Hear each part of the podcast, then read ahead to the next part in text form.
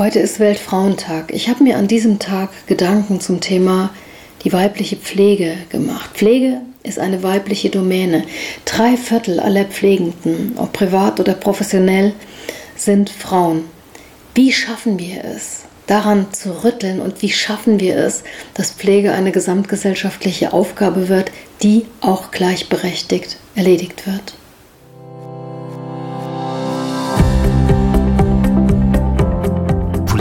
Trifft Leben. Herzlich willkommen beim Podcast von Elisabeth Scharfenberg, Politikerin mit Leib und Seele, aber auch Mensch, Frau, Mutter und Freundin. Für sie machen die kleinen Momente das Leben ganz groß, egal ob privat oder politisch. Diese Momente möchte sie hier mit dir teilen. Viel Spaß beim Zuhören.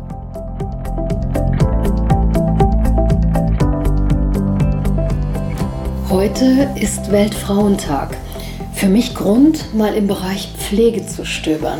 Denn Pflege ist Frauensache und für viele, die mit Pflege zu tun haben, ist das absolut nichts Neues. Schaut man sich die erwerbstätigen Zahlen an, dann bestätigt sich diese Einschätzung voll und ganz. Über 80 Prozent aller Pflegekräfte im Krankenhaus sind Frauen. In absoluten Zahlen ausgedrückt finden knapp 1,3 Millionen Mitarbeiterinnen und Mitarbeiter einen Job im Bereich Pflege. Im Krankenhaus dominiert das weibliche Personal in den nichtärztlichen Diensten. Ausnahme bleibt der technische Dienst und die gehobenen Positionen im Management. Hier dreht sich das Geschlechterverhältnis komplett um und wird zur absoluten Männerdomäne. Der Pflegeberuf ist historisch betrachtet schon immer in Frauenhand. Diese dienende und assistierende Arbeit war überwiegend den Männern unterstellt. Jeder kennt das klassische Arbeitsmodell. Hier der Arzt, da die Schwester. Das finden wir in zahlreichen Arztromanen genau so wieder. Meist sind es Schmonzetten, die ein romantisches Ende finden. Die Krankenschwester liebt den Arzt, der natürlich ihr Chef ist. Das ist alles sehr plakativ und das ist auch alles sehr klischeebehaftet. Aber es sind die gesellschaftlichen Strukturen, die wir in Realität auch vorfinden. Oder ich denke an Arztserien wie Der Bergdoktor. Eine Frau, die ist die Sprechstundenhilfe und der Arzt ist natürlich ein Mann. Übrigens, seine Vertretung ist, na klar, auch ein Mann.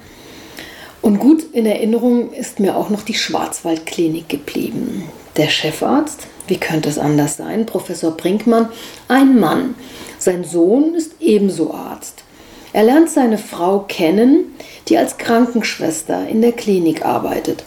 Die Ehe der Brinkmanns, ja, die ist eine absolute Bilderbuchehe, bis zu dem Zeitpunkt, als die Krankenschwester Frau Brinkmann ihr Medizinstudium aufnimmt und selbst Medizinerin wird. Und schwupps, sind sie da, die Eheprobleme.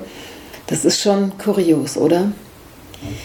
Schaut man einmal zurück in der Geschichte, dann hat das auch Tradition. In der Antike entwickelte sich die Medizin heraus und der Dreh- und Angelpunkt war der Arzt. In der christlichen Urzeit wird der Wert der Fürsorge füreinander geboren und von diesem Zeitpunkt an erhält die Pflege endlich ein Gesicht. Es steht nicht mehr nur die Heilung, sondern auch die Begleitung und die Linderung sowie der gesamte Mensch im Vordergrund. Vorher, da war der Patient noch ein Objekt, dessen Säfte wieder in das Gleichgewicht gebracht werden mussten. Den Urstein der Pflege, den legten dann die Ordensschwestern in den sogenannten Krankenanstalten und Hospizen. In den darauffolgenden Jahrhunderten bildeten sich die Disziplinen Pflege und Medizin gemeinsam weiter und erst in der Neuzeit gehen sie dann getrennte Wege. Es war 1854 Florence Nightingale, die die Krankenpflege im Krimkrieg erstmals professionell organisierte. Durch ihre spätere Lehrtätigkeit förderte sie das Verständnis, dass die Entwicklung eines eigenständigen Pflegeberufs dringend notwendig sei. Bis heute ist dieser Berufsbildungsprozess noch nicht abgeschlossen und aktuell diskutieren wir über die Akademisierung der Pflege und eine absolut notwendige Pflegeberufereform. Noch immer wird Pflege hierzulande sowohl im privaten als auch im professionellen Kontext den Frauen zugeschrieben und auch von diesen übernommen. Die Pflege, die ist weiblich, ganz einfach. Doch in Führungspositionen ist das ganz anders. Da sind sie plötzlich da, die Männer. Und das ist höchst bedenklich. Ich finde, je mehr Frauen in qualifizierten Berufen und auch in Führungspositionen aufsteigen, desto besser ist das für uns alle. Nicht, weil Frauen, nicht, weil wir die besseren Menschen sind, sondern weil Frauen einen anderen, eben einen weiblichen Blick haben und ganz andere Kompetenzen mitbringen. Frauen in Spitzengremien und Top-Positionen in der Wirtschaft und Verwaltung sind dagegen nach wie vor selten. Seit vor 15 Jahren eine freiwillige Vereinbarung der großen DAX-Unternehmen zur Erhöhung des Frauenanteils in den Vorständen getroffen wurde, ist die Quote leicht gestiegen. Aber in 15 Jahren eine Steigerung um ein paar Prozentpunkte. In der Gesamtschau ist das nicht relevant. Das ist ehrlich eine Lachnummer. Also auf Freiwilligkeit kann man hier nicht setzen. Und mal Hand aufs Herz, vielleicht wäre die Finanzkrise auch ganz anders ausgegangen, wenn wir mal mehr Frauen in der Finanzwirtschaft und den Bankenvorständen gehabt hätten. Es ist bekannt, dass Frauen umsichtiger, sozialer und nachhaltiger wirtschaften als ihr männliches Pendant. Schaut man sich jedoch die Frauenquote in der Führungsetage der großen Gesundheitsunternehmen an, zeigt sich ein ähnliches Verhältnis wie in der Gesamtwirtschaft. Davon betroffen sind übrigens auch die Wohlfahrtsverbände. Dort herrscht auch ein Ungleichgewicht. Mitnichten so wie in der Wirtschaft, aber Disbalance bleibt Disbalance. Das ist nicht nachvollziehbar. Umso mehr, weil die Frauen im Freistaat Bayern rein zahlenmäßig vorn liegen. Mit 51 Prozent ist eine knappe Mehrheit der bayerischen Bevölkerung weiblich. Im Berufsleben aber, da gibt es gewaltige Unterschiede zwischen den Geschlechtern. Laut Statistischem Landesamt arbeiten Frauen in Bayern am häufigsten als Bürokraft. Für die meisten Männer ist dieser Beruf nicht im geringsten eine Option. Zweithäufigster Beruf ist Verkäuferin. Hier trifft man auch einmal auf ein paar männliche Kollegen. Doch das Interesse der männlichen Kollegen hört bei Berufsbildern wie Geburtshelfer, Altenpfleger oder Reinigungskraft schlagartig auf. Das ist und bleibt eine weibliche Domäne. Bei den Sprechstundenhilfen ist übrigens der höchste Frauenanteil festzustellen. Ganze 99,3 Prozent sind hier Frauen. Überspitzt zusammengefasst sage ich, Putzen, Ältere und Kranke pflegen, das ist und bleibt Frauensache. Und was dabei augenscheinlich ist, diesen Tätigkeiten kommen Frauen nicht nur als Erwerbsarbeit nach, im Gegenteil, denn zu Hause geht für viele diese Arbeit weiter. Denn noch immer sind es Frauen, die die häusliche Pflege übernehmen. Rund 1,6 Millionen pflegebedürftige Menschen werden von Angehörigen betreut und diese Angehörigen sind zu 85 Prozent Frauen. Für die Helferin in der Familie ist der Pflegealltag allerdings oft eine große Belastung. Viele leiden mit der Zeit selbst unter Beschwerden wie Bluthochdruck oder Schlafstörungen. Das geht bis hin zum Burnout oder einer Depression, weil sie sich mit der Situation überfordert und alleingelassen fühlen. Und in diesen Momenten kann es dann auch zu ungewollten Übergriffen kommen. Pflegende Angehörige machen leider nur zu einem kleinen Teil von den ihnen zustehenden Entlastungs- und Hilfsangeboten Gebrauch. Der Grund hierfür ist wohl einfach mangelndes Wissen. Die Pflegenden, die sind überfordert durch den unübersichtlichen Dschungel an Zuschüssen, an Leistungssätzen und Regularien. Ich denke, wir brauchen hier mehr unabhängige Beratung oder eine Pauschalvergütung, die nach individuellen Bedürfnissen eingesetzt werden kann.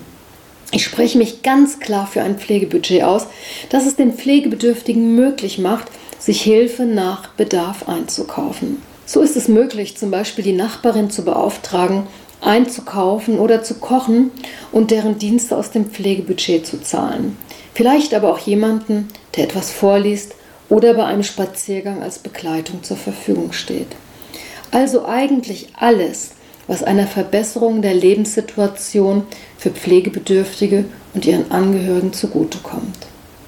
Ich finde es vor allem wichtig, dass Pflege von Familienangehörigen nicht zur Einbahnstraße wird oder zu einer Spirale, die einem immer mehr nach unten zieht. Erst reduziert man die Arbeitszeit, um Hilfe zu Hause zu leisten. Dann bemerkt man, dass man gar nicht mehr zur Arbeit gehen kann und bleibt für einige Zeit ganz zu Hause. Nach dieser beruflichen Auszeit findet man nicht mehr in den Arbeitsalltag zurück und am Ende steht die Langzeitarbeitslosigkeit als unveränderbare Realität. Und genau so läuft es oft. Unternehmer haben noch lange nicht die Notwendigkeit entdeckt, hier Angebote zu machen.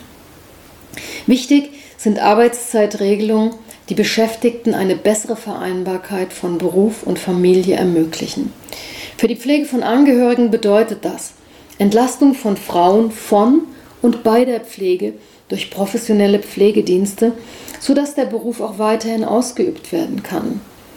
Wir brauchen weitere haushaltsnahe Dienstleistungen und Betreuungsangebote, die dem Bedarf angepasst sind. Hier meine ich Tages- und Nachtpflegeangebote, aber auch Wochenendbetreuung. Es braucht auch politischen Mut, um Neues auszuprobieren. Es gibt dabei so viele gute Projekte deutschlandweit, denen wir einfach auch nur eine Chance geben müssen.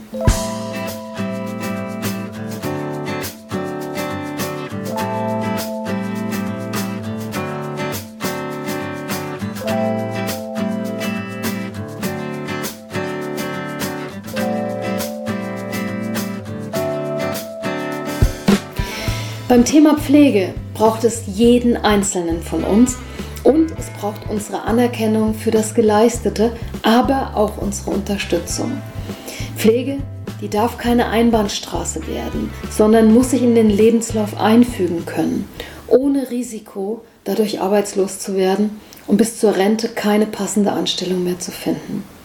Pflege, das ist eine gesellschaftlich notwendige Aufgabe, zu der alle ihren Anteil beitragen müssen, nicht nur die Frauen. Die Einkommenssituation vieler Frauen bleibt ohnehin hinter der der Männer zurück. Sie verdienen weniger, sind oft in Teilzeitjobs beschäftigt und haben aufgrund der familiären Sorgearbeit holprige Erwerbsbiografien. Allzu oft ist nur eine geringfügige Beschäftigung möglich, um Familie und Beruf überhaupt vereinbaren zu können. Brüche und Auszeiten sind bei Frauen also die Regel.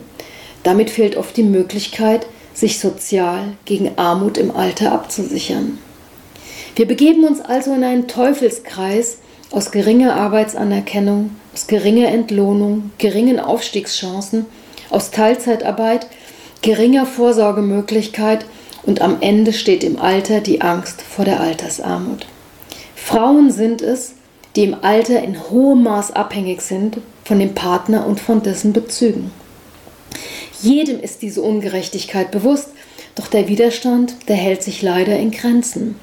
Wichtige Vorhaben wie die verbindliche Einführung von Frauenquoten, die werden blockiert oder sie sind das Papier nicht wert, auf dem sie geschrieben wurden. Außer wohlgemeinten Appellen ist für mich Frauenpolitik immer noch eine Enttäuschung und das durch und durch. Als Mutter von vier Töchtern habe ich hier ehrlich hohe Ansprüche. Ich habe mit dem Blick auf die professionelle Pflege begonnen. Da möchte ich nochmal anknüpfen. Der Beruf muss endlich reizvoller und attraktiver werden. Dazu müssen sich die Arbeitsbedingungen für die Pflegeprofis verbessern. Bis 2050 könnte sich die Zahl der Pflegebedürftigen auf 3,5 bis 4,5 Millionen Menschen erhöhen. Angesichts des steigenden Pflegebedarfs werden wir zusätzliche Pflegekräfte brauchen, sonst werden wir diesen Bedarf nicht bewältigen können. Ich höre euer Rufen nach dem Handeln der Politik. Und ja, die Politik, die hat hier wirklich einiges zu tun, aber sie kann eben auch nicht alles regeln. Nehmen wir das Thema Gehalt.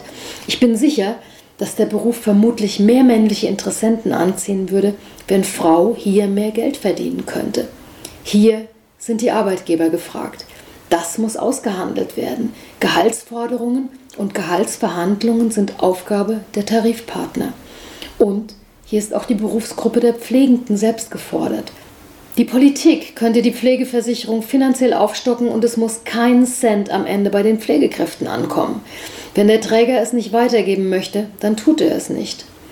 Wir wissen, dass die stationären Einrichtungen immer noch gute Gewinne machen. Sogar so gute, dass der Überschuss in andere defizitäre Bereiche fließt.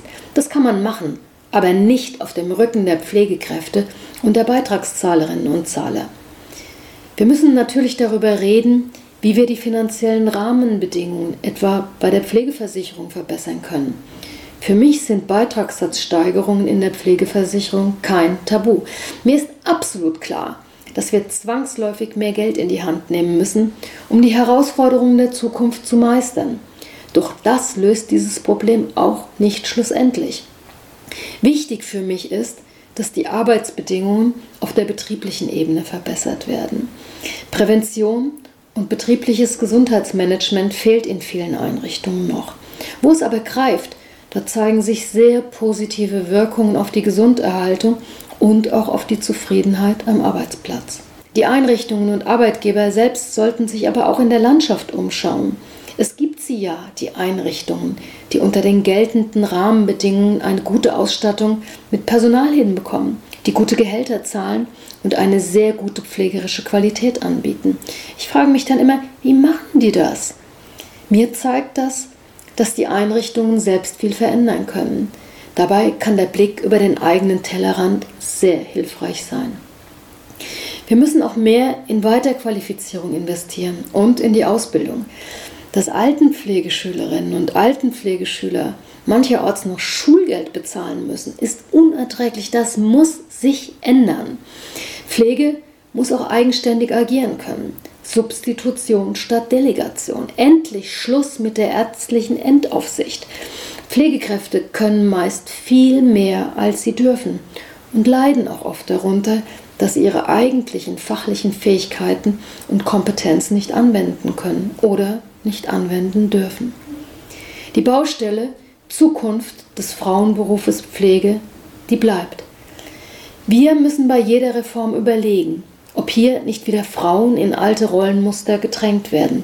Und das ist tunlichst zu vermeiden. Die Pflege ist weiblich, ob privat oder professionell. Und gerade am Weltfrauentag sollten wir an dieser Rollenverteilung rütteln. Und hier komme ich nochmal auf die Schwarzwaldklinik zurück und schreibe das Drehbuch einfach mal ein bisschen um. Ich denke, am Weltfrauentag, da ist das möglich.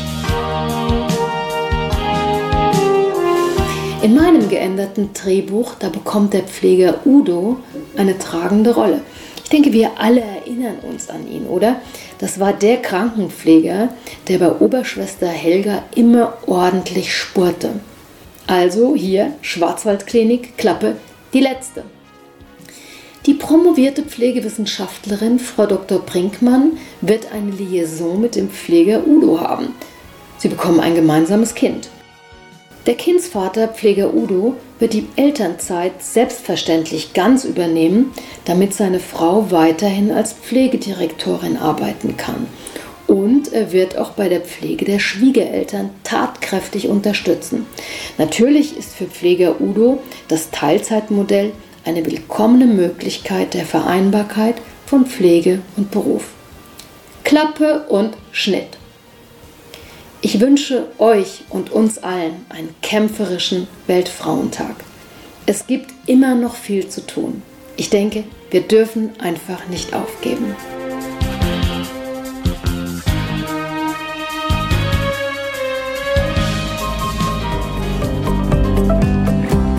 Vielen herzlichen Dank, dass du heute wieder dabei warst. Wenn dir die Folge gefallen hat, dann hinterlass uns gerne eine positive Bewertung bei iTunes.